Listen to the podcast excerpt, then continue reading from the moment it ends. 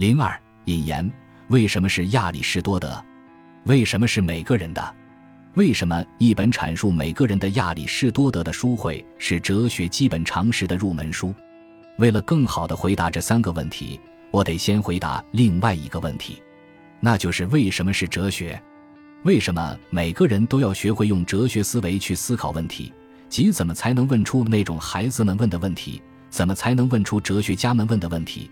而不管问题是孩子们问的还是哲学家们问的，却又都需要哲学家们来回答的这些问题。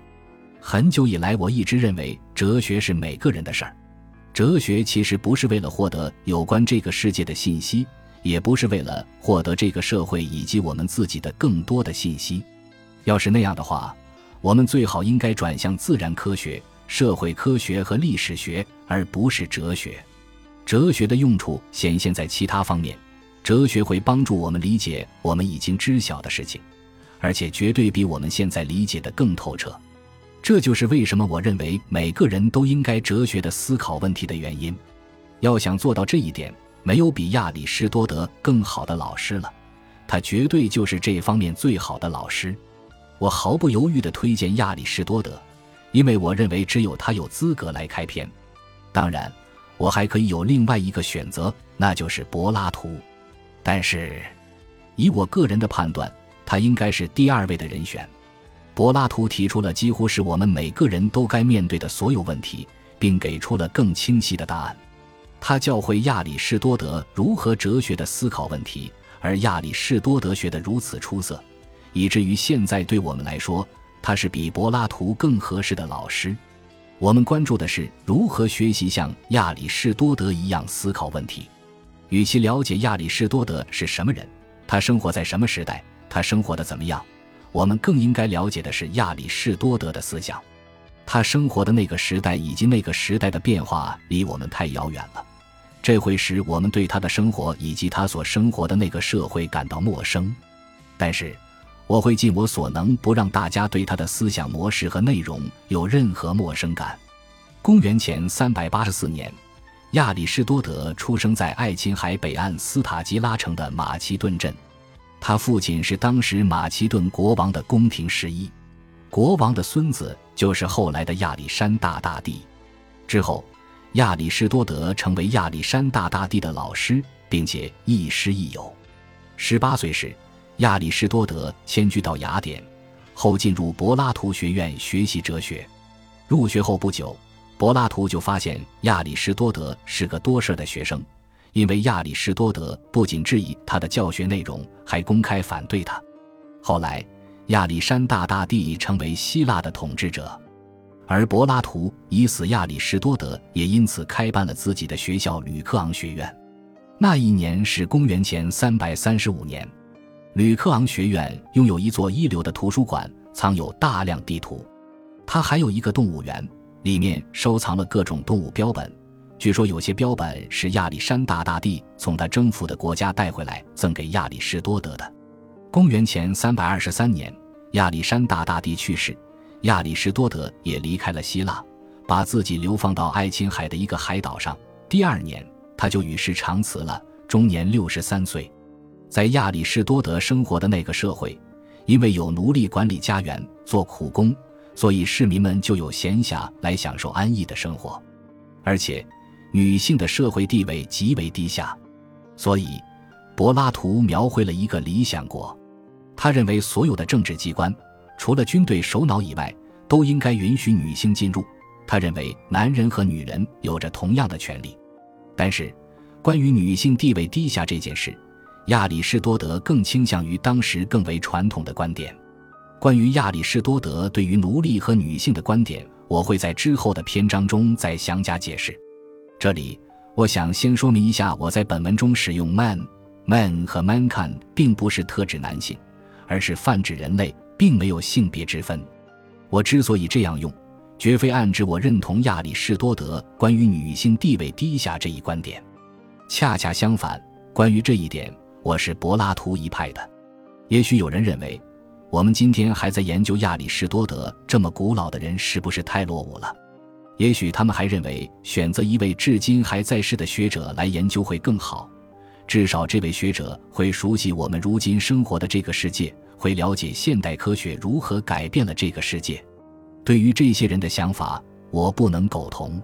其实我的理由非常简单：尽管亚里士多德生活在两千五百多年前的古希腊，但是他非常熟悉我们当今这个世界的主要框架，所以谈起这个世界，他就如同活在当下一样。如果我们想学会哲学式的思考问题，亚里士多德就是最好的老师。虽然他并不了解现代科学，但是即使他了解了现代科学家所熟知的一切，他也不会是一个更好的老师，因为他已经是最好的了。为了更好地了解自然、了解社会、了解人类，亚里士多德先开始研究他自己的经历，研究他自己最熟悉的事。其实，我们每个人都应该如此。说到这儿，亚里士多德的思想里有很多概念，其实这些概念我们都有，而且这些概念并不是我们在学校学的，而是我们人类关于一切的一个普遍认知。有时候我们把这些概念当成常识，也就是我们在日常生活中普遍经历的点点滴滴。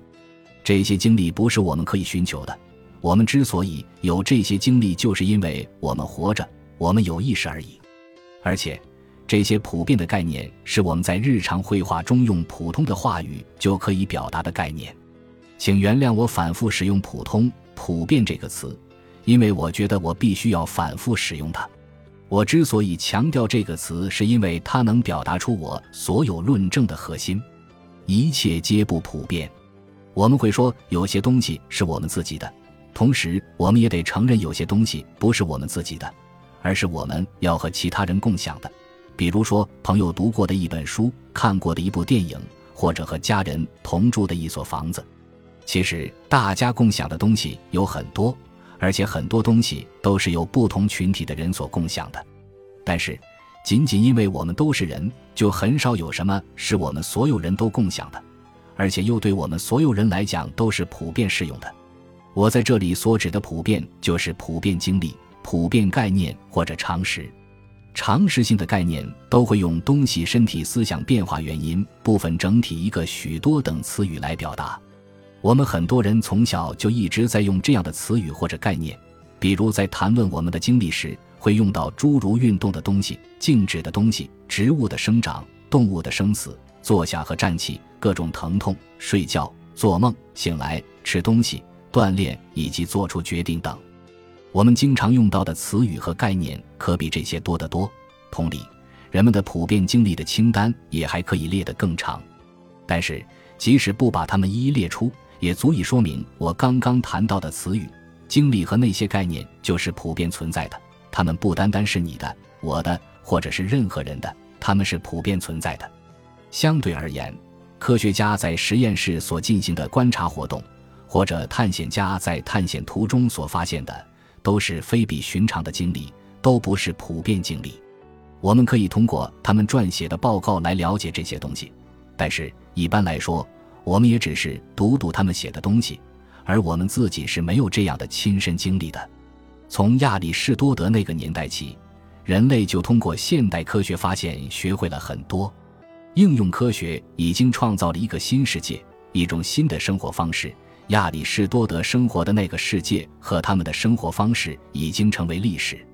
那时候没有汽车，没有电话，没有显微镜，也没有望远镜，不能近距离看到月球的表面，也听不到登月的人如何描述月球的表面。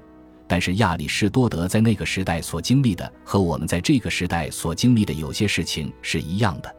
他的思想使得他对事物的理解比大多数人都要深刻。尽管我们的生活方式、我们的世界和我们的社会都不同于亚里士多德的那个时代，但是仅凭上面提的那一点，就足以让他来帮助我们更好地理解这些普遍经历，帮助我们理解我们自己，理解我们的生活方式，理解我们的社会和我们的世界。亚里士多德的思想始于常识，但绝不止于常识，而是更加深远。他的思想见地和理解超乎寻常。不仅丰富了常识，而且超越了常识。他对事物理解之深远远超过我们，有时甚至高深莫测。总之，那是一种非比寻常的常识。这就是亚里士多德的伟大贡献。我在此书中所要努力做到的，就是让他非同寻常的常识变得易于理解。如果大家都能理解他的思想，那这些常识就不那么不同寻常了。